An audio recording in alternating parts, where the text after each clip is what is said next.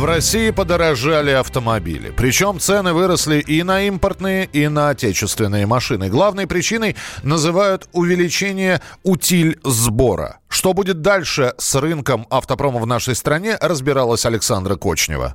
Начала года цены на новые машины выросли от 2 до 6 процентов, сообщает коммерсант со ссылкой на отечественных и иностранных дилеров. Отмечается, что стоимость автомобилей Subaru увеличилась на 6 процентов, Mercedes на 3,5, BMW и Audi на 4 процента. Цены также растут и на отечественные машины. Автомобили марки Lada подорожали на 3 процента. На стоимости сказалось повышение утилизационного сбора, отмечает партнер аналитического агентства «Автостат» автоэксперт Игорь Маржаретта иностранные производители, которые ввозят сюда автомобили по прямому импортному, однозначно сразу выплачивают эту сумму, и она им никак не компенсируется. То есть сразу объявили о повышении цен компаний, которые машины в России не производят. В первую очередь там Volvo объявила и другие. Компании, которые имеют собственное производство в России, формально эти деньги тоже выплачивают, но им по специальным инвестконтрактам государство в течение года эти деньги возвращает. Однако возвращает, еще раз говорю, не сразу, и потом очень непонятная ситуация на сегодняшний день вообще с возвратом этих денег, потому что вдруг Министерство промышленности согласовало с вице-премьером Казаком новую систему, она еще официально не утверждена, согласно которой деньги будут возвращать не полностью, а в зависимости от уровня локализации. Это сильно нервирует всех производителей, и все повысили цены на автомобили.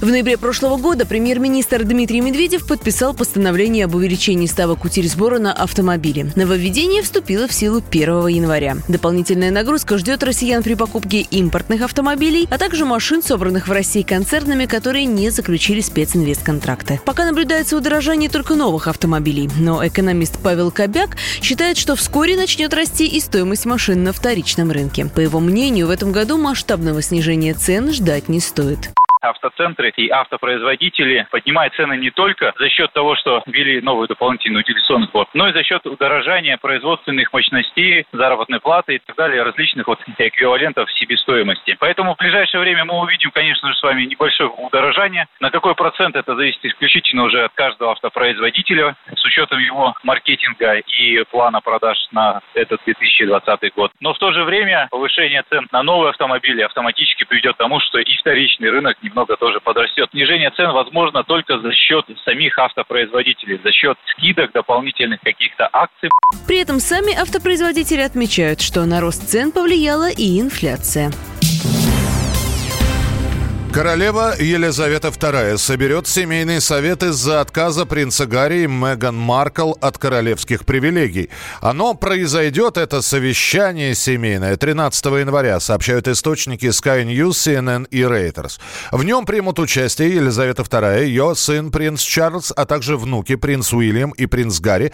Меган Маркл присоединится к совещанию по телефону. Ранее она улетела в Канаду. Была информация, что Меган заключила контракт контракт на озвучку мультфильмов Дисней. Как королевская семья отреагировала на решение пары, рассказал специальный корреспондент «Комсомольской правды» в Лондоне Михаил Озеров.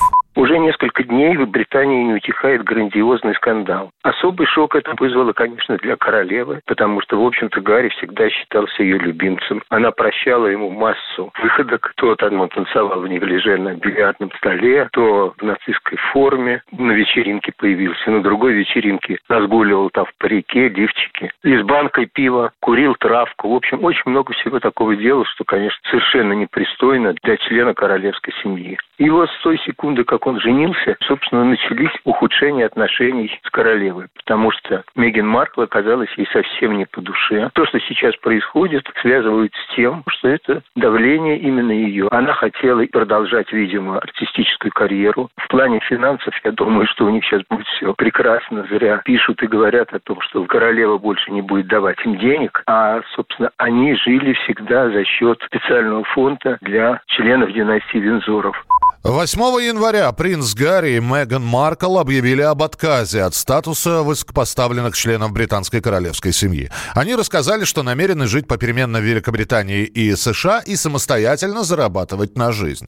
Букингемский дворец заявил, что переговоры с Гарри и Меган об их новой роли внутри королевской семьи находятся на начальной стадии. По неофициальной информации, супруги не обсуждали свое решение с другими членами королевской семьи.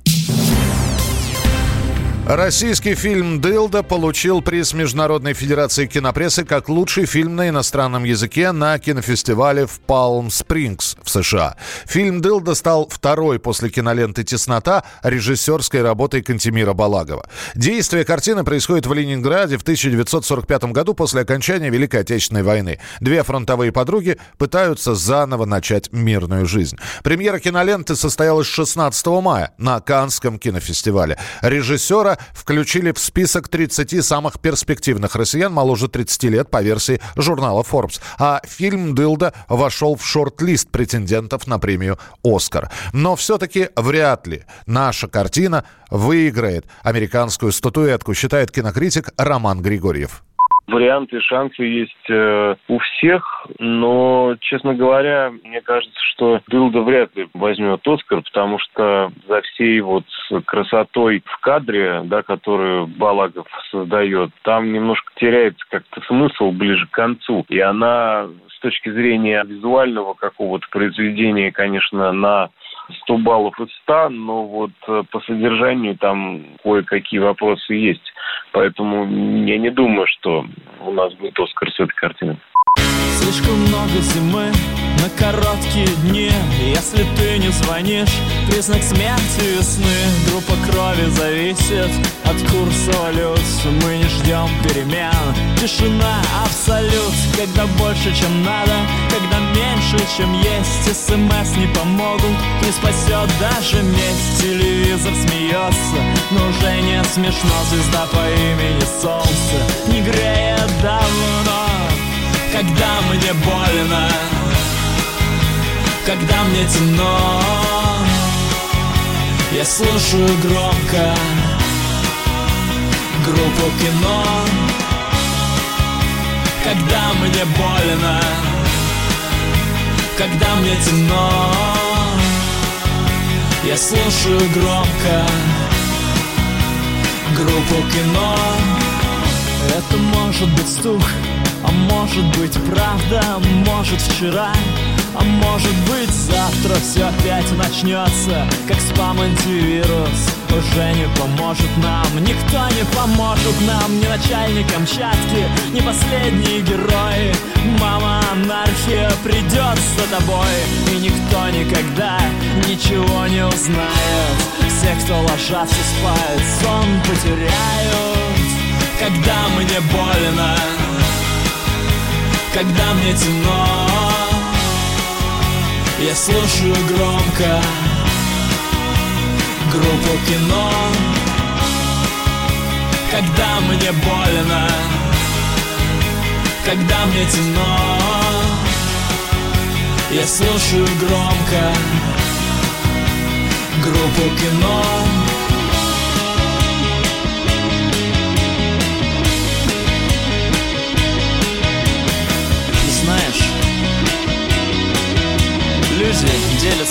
категории. Одни сидят на трубах, другим нужны деньги. На трубе сидим мы. Когда нам больно, когда нам темно, мы слушаем громко группу кино. Темы дня. Всем привет! Меня зовут Александр Тагиров, и я автор подкаста «Инспектор гаджетов». Все самое интересное из мира технологий, мобильных устройств и всевозможных умных приблуд, которые неоспоримо приближают наше будущее.